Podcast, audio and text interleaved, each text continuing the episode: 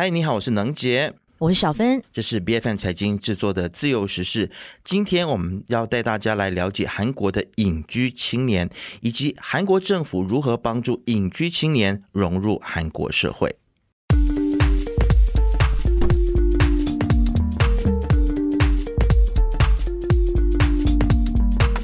根据韩联社的报道呢，在去年十二月十三日，韩国国务院总理哦韩德洙他就主持召开青年政策调整委员会，说现在政府啊会积极的来采取行动，并公布了孤立和隐遁青年的一个支援方案哦。那目的呢，就是为了帮助这些孤立青年或者说是隐居青年重新来融入社会。那韩国政府就估计呢，孤立和隐居青年放弃经济活动的这个行为。已经造成韩国每年大约七兆韩元的经济损失哦，那换算马币的话呢，大概是二十五亿令吉的经济损失。那隐居青年又是什么呢？隐居青年指的就是不上学、工作、长期待在家里，社交活动方面呢，甚至是表现出回避的青年。而根据韩国政府的定义，韩国现在大约有五十四万名从十九岁到三十四岁的人被归类为孤立和隐居青年。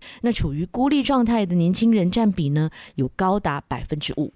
那么，其实，在韩国有一个部门呢，叫做韩国保健福祉部啊。那么，他的这个部长呢，曹圭宏，他就表示说，如果孤立和隐居青年恢复日常生活呢，就可以预防各种各样的社会问题啦。那么，政府将会透过很多种的福利政策，全方位的来支持这些青年朋友。那么韩国政府又是如何来援助这群隐居青年的呢？我们看到说，其实韩国政府他就计划在今年呢，要投入一千三百四十一亿的韩元啊，大概是四亿令吉，为这些孤立和隐居青年提供一些资源，包括了像是心理咨询啦，或是就业服务啦等等的。那么这个方案的另外一个部分呢，就是要提供给这些隐居青年。每一个月六十五万韩元，大概是两千三令吉，哇，国家有钱。就是真的令人羡慕哦！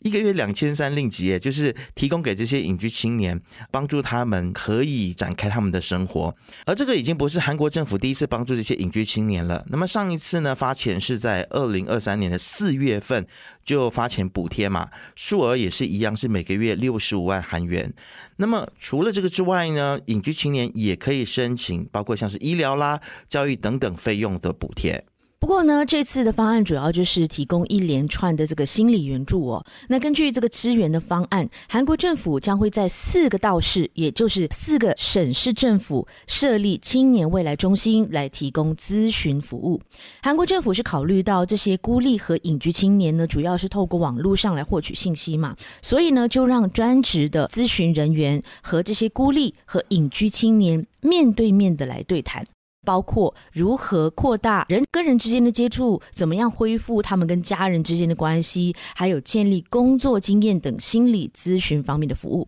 此外呢，这个支援方案也将透过年轻人比较熟悉的网络来提供帮助。鼓励大学生的志工团队在各大的聊天室里面呢，去搜寻处于孤立和隐居状态的青年。那针对符合资格的孤立和隐居青年呢，支援方案当中还包括提供他们日常家务的援助，包括帮忙照顾家人、家务的劳动。提供餐饮等等，那也不知道这次的方案在金钱和心理帮助的双方着手之下，能不能够更有效的来解决韩国隐居青年的问题呢？就让我们继续的来关注下去。那么，其实我们要来先看看为什么在韩国有这么多的所谓的隐居青年呢？那么，韩国的保健社会研究院呢，就在去年的七月份还有八月份呢。针对八千八百七十四名曾经经历过孤立和隐居的十九岁一直到三十九岁的年轻人呢，进行了调查。这个调查就显示说呢，受访者当中有六千三百六十人，也就是百分之七十五点四呢，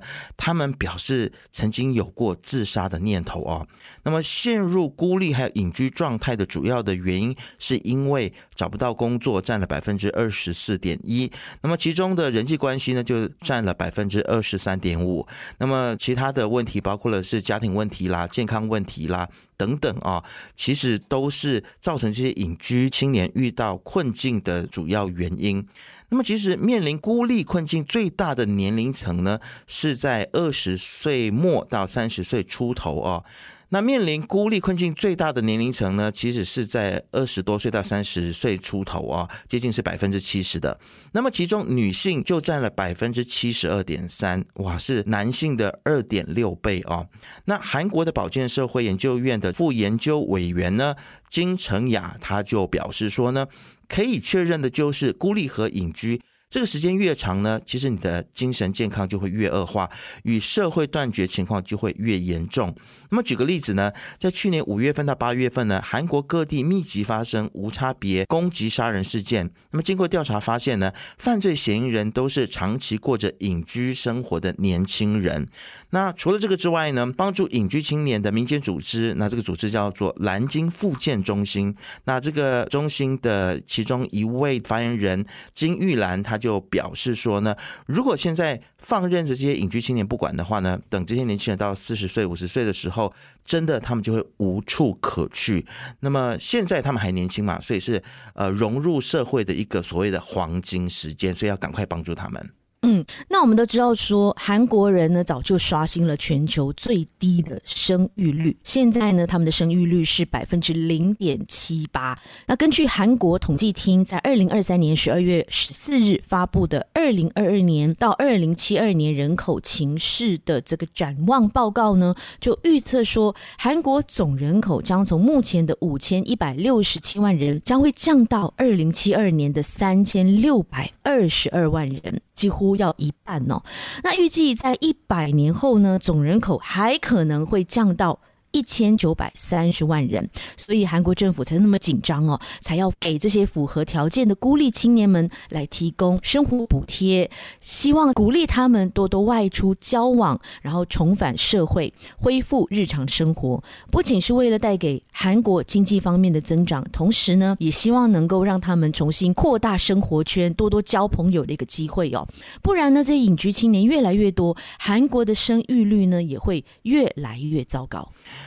那么当然，韩国的这个隐居青年的出现呢，有很多原因啦。那其中一个就是找不到工作，这是原因之一。那除了这个之外呢，山东大学副教授刘荣荣呢，他就透过全球网表示说，韩国隐居青年的存在呢，是因为这几年经济不景气。教育竞争激烈，还有社会权力霸凌现象比较严重啊，这些种种的原因所造成的。所以呢，我们可以了解到说，韩国的青年为了逃避问题，也有可能他们是卷不动了啊，所以就干脆躲在家里面，选择成为隐居青年。